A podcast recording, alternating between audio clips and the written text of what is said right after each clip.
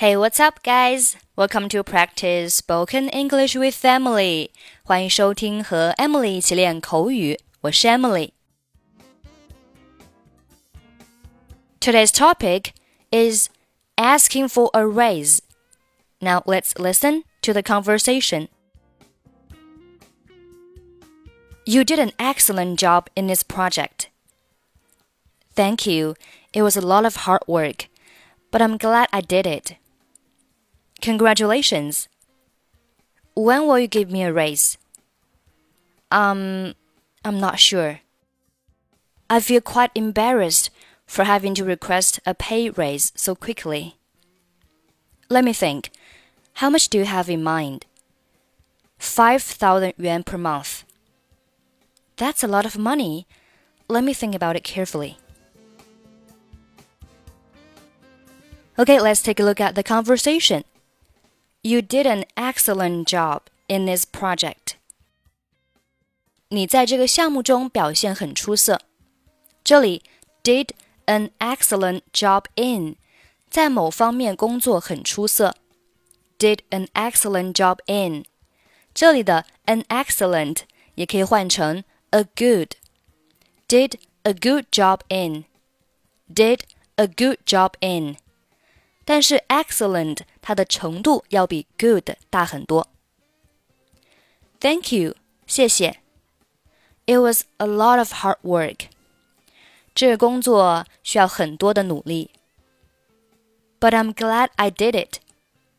但是我很高兴我做到了。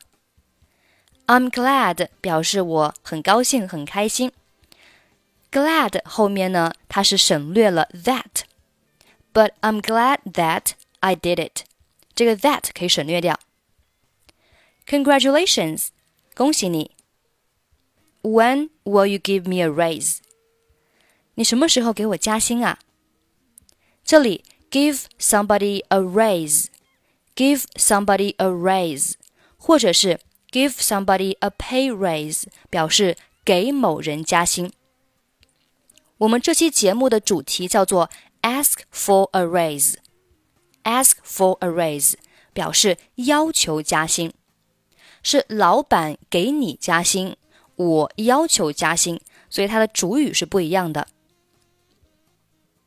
Um, I'm not sure. 嗯，我不确定。I feel quite embarrassed. 我感觉非常尴尬。Quite 表示相当的，embarrassed 形容词表示尴尬的。quite embarrassed，相当尴尬。这里呢就相当于 very embarrassed，very embarrassed。因为什么事情感到尴尬呢？我们用 for，for。for 后面呢要接动词的 ing 形式，所以这里的 have 就变成了 having，having。本来应该是 have to，have to，现在变成了 having to，having to。 那 have to 的意思是不得不、必须，就是啊、我因为不得不要求加薪而感到尴尬。后面的 request 表示要求、请求，request a pay raise 就是要求加薪，和我们今天的主题 ask for a raise 是一个意思。So quickly 就是这么快啊！我因为这个这么快要求加薪感到非常的尴尬。Let me think，让我想想。How much do you have in mind？你想要多少钱？Five thousand yuan per month，每个月五千元。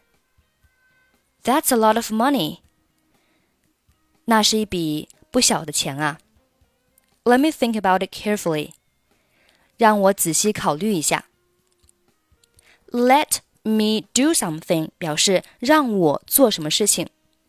Think about it 表示考虑这件事情。Carefully 副词表示认真的、仔细的。让我认真的考虑一下这个问题。Let me think about it carefully. You did an excellent job in this project. Thank you. It was a lot of hard work, but I'm glad I did it. Congratulations. When will you give me a raise? Um, I'm not sure. I feel quite embarrassed for having to request a pay raise so quickly. Let me think. How much do you have in mind? 5,000 yuan per month. That's a lot of money. Let me think about it carefully.